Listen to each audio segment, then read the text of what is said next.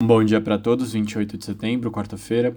Hoje as bolsas têm forte queda e o dólar se valoriza contra as principais moedas. Por trás desse movimento, a percepção dos analistas de que a gente está cada vez com uma probabilidade maior das taxas de juros nas economias avançadas atingirem níveis elevados, e com isso, uma grande consequência deve ser boa parte dessas economias entrando em recessão ou crescendo bem menos do que era previsto. Diante disso, a busca por ativos de renda fixa sobe e a busca por ativos de renda variável cai, as bolsas então recuam. A Christine Lagarde, presidente do Banco Central Europeu, reforçou esse compromisso de subir juros nos próximos encontros, como parte de sua tentativa de conter a escalada da inflação na zona do euro. Também falou que só vai descansar quando as expectativas de inflação ficarem ancoradas em 2%, que é a meta da região. Saindo um pouco da zona do euro como um todo, entrando especificamente na Alemanha, a projeção do Instituto GFK para a confiança do consumidor em outubro é de que eles devem renovar a mínima na série histórica iniciada em 1991. Passaria de menos 36,8 em setembro para menos 42,5 no mês de outubro.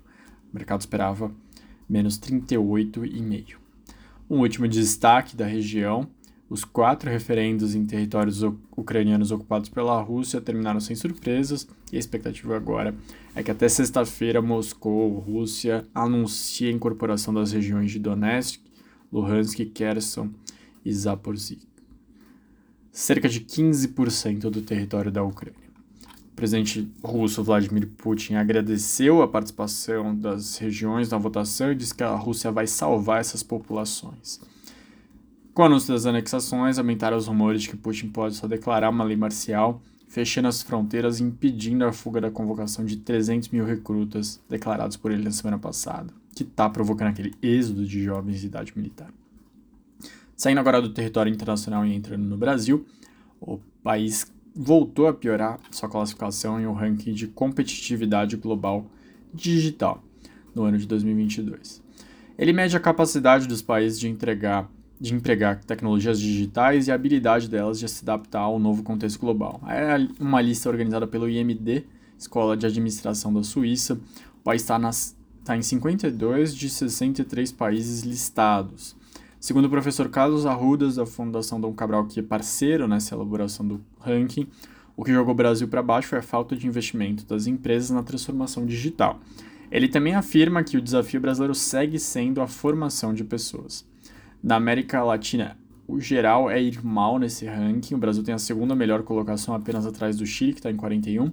O México está em 55, Peru em 57, Argentina em 59, completam o top 5 da região. Entre os BRICS, a melhor colocação é da China, que está em 17.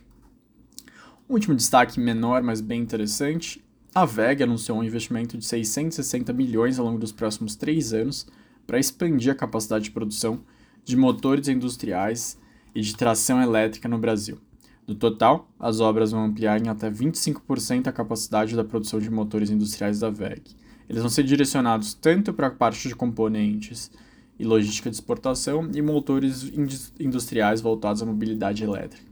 O projeto também prevê uma contratação, um aumento na contratação de empregados em cerca de 800 novos postos de trabalho.